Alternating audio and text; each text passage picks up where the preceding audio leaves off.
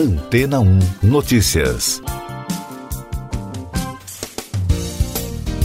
Bom dia!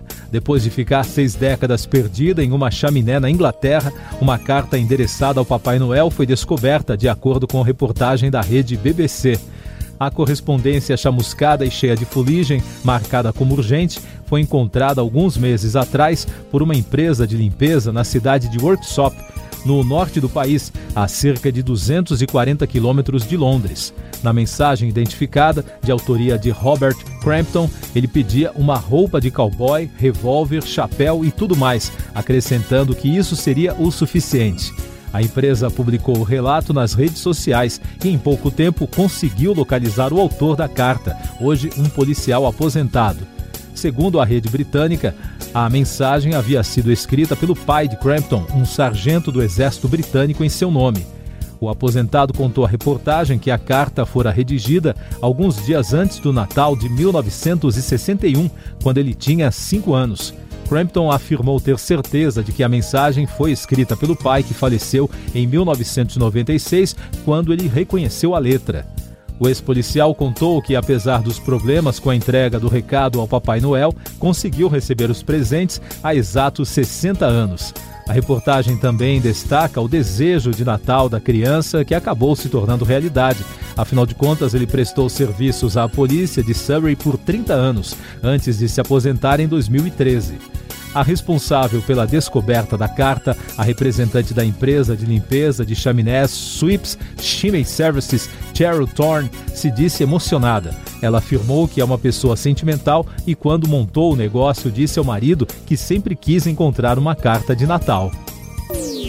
E daqui a pouco você vai ouvir no podcast Antena 1 Notícias. Gabriel Boric é eleito presidente do Chile.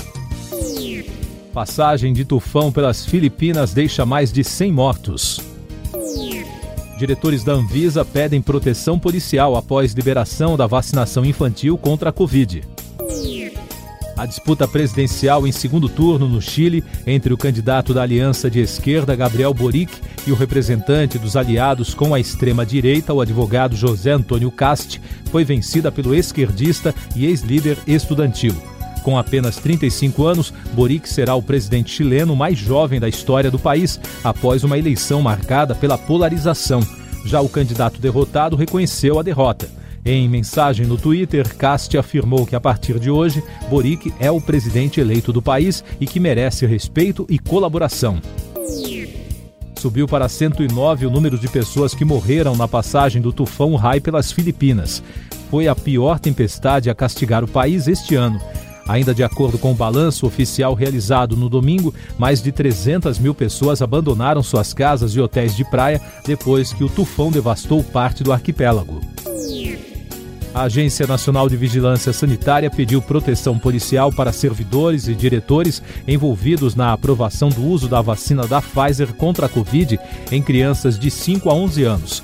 A agência acionou o Procurador-Geral da República, Augusto Aras, o Gabinete de Segurança Institucional, o Ministério da Justiça, a Diretoria da Polícia Federal e a Superintendência Regional da Polícia Federal no Distrito Federal. De acordo com a nota divulgada pela Anvisa, nas últimas horas foram intensificadas as ameaças de violência contra os servidores nas redes sociais. Em reação, a agência decidiu reiterar os pedidos de proteção. Essas e outras notícias você ouve aqui na Antena 1. Oferecimento Água Rocha Branca. Eu sou João Carlos Santana e você está ouvindo o podcast Antena 1 Notícias. Com mais destaques internacionais, no Líbano, o secretário-geral das Nações Unidas, Antônio Guterres, começou uma visita de três dias ao país para mostrar sua solidariedade em meio a uma grave crise econômica e financeira considerada sem precedentes.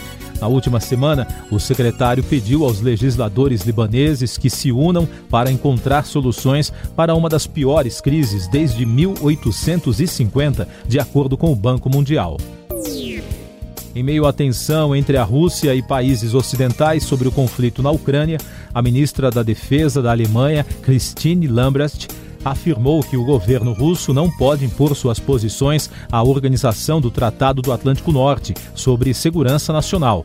A autoridade alemã conversou com jornalistas durante uma visita no fim de semana à Lituânia. Outros países bálticos, como Estônia e Letônia, estão preocupados com a segurança na região desde que Moscou posicionou milhares de soldados perto da fronteira ucraniana. A prefeitura da cidade de São Francisco, na Califórnia, nos Estados Unidos, declarou estado de emergência no distrito de Tenderloin, no centro da cidade, afetado por um aumento de mortes por uso de drogas, causadas principalmente pelo fentanil. O bairro está no centro de uma crise de opioides que se espalhou por todo o país. Segundo o supervisor da cidade, Matt Haney, em um distrito central vizinho são registradas mais de duas mortes por dia por overdose dessas drogas psicoativas. Os opioides têm efeitos similares aos da morfina. A Covid no mundo. Países e cidades europeias anunciaram medidas para conter o avanço da variante Ômicron do coronavírus.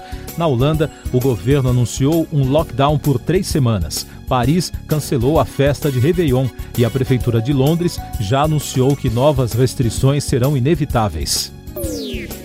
Em Bruxelas, capital da Bélgica, milhares de pessoas foram às ruas no domingo contra a obrigatoriedade do passaporte da vacina anti-Covid. Segundo a agência France Press, vários jovens foram presos pela polícia em meio a distúrbios.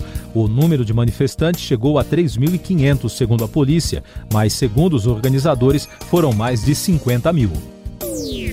No Brasil, as prefeituras ainda enfrentam dificuldades para informar novos dados após o ataque hacker ao sistema do Ministério da Saúde. Com isso, seis estados não informaram novos dados da pandemia no domingo.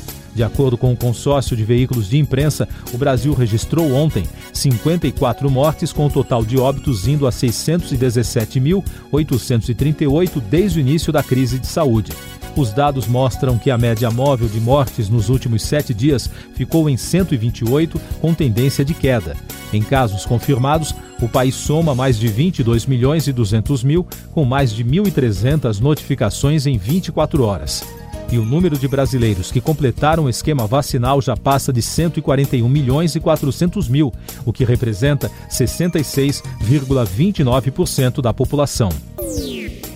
A Prefeitura de Natal, no Rio Grande do Norte, desistiu de cancelar a queima de fogos para o Réveillon. No início de dezembro, o Poder Executivo havia anunciado o cancelamento da festa, inclusive dos shows musicais, mas o comitê recomendou que a apresentação pirotécnica ocorresse tendo em vista a situação de controle da pandemia de Covid-19 na capital do estado. Segundo as agências de notícias, ao menos 23 capitais brasileiras já cancelaram as festas da virada por conta da doença. Em Florianópolis, Rio de Janeiro e Recife, além de Natal, também haverá queima de fogos, mas os shows musicais foram cancelados nessas capitais. Luto na arquitetura. O arquiteto britânico Richard Rogers faleceu aos 88 anos na noite do último sábado, informou a agência de comunicação Freuds. Ele ficou mundialmente conhecido por projetar alguns edifícios famosos, como o Centro Pompidou, em Paris, o Millennium Dome, de Londres e um dos terminais do aeroporto Barajas, de Madrid. Rogers foi um dos pioneiros do movimento conhecido como high-tech, que revolucionou conceitos estéticos para expor os elementos funcionais dos empreendimentos. Mais destaques nacionais: a companhia aérea ITA suspendeu as operações e deixou milhares de passageiros sem conseguir viajar no fim de semana. De acordo com reportagens, os clientes foram surpreendidos com a decisão da companhia de cancelar os voos temporariamente de maneira inesperada. A empresa disse que a decisão foi por necessidade de ajuste operacional e lamentou os transtornos. A Agência Nacional de Aviação Civil, a ANAC, determinou que a empresa atenda a todos os passageiros e comunique cancelamentos e recomendações, além de garantir o reembolso das passagens. Além disso, 25 voos da Latam foram cancelados após falha no sistema de iluminação em Cumbica no fim de semana. Segundo a aérea, todos os passageiros com origem, conexão ou destino em São Paulo, Guarulhos para esta segunda-feira terão total flexibilidade de postergar ou cancelar as viagens sem custo. Último destaque do podcast Antena 1 Notícias, edição desta segunda-feira, 20 de dezembro. A comissão do Congresso, responsável pela análise da proposta orçamentária para 2022, deve votar nesta manhã o relatório final do deputado Hugo Leal, do PSD do Rio de Janeiro, com pedidos do Ministério da Economia para que sejam reservados 2 bilhões e meio de reais para reajustes de servidores. Se aprovado, o texto será levado ao plenário do Congresso em sessão convocada para a tarde desta segunda-feira. Siga nossos podcasts em antena1.com.br. Este foi o resumo das notícias que foram ao ar hoje na Antena 1.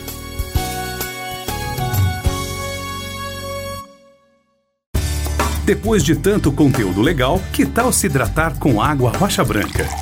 O consumo regular de água durante o dia traz benefícios para a saúde, como, por exemplo, manter a pele bonita e hidratada. Rocha Branca, da fonte direto para a sua casa.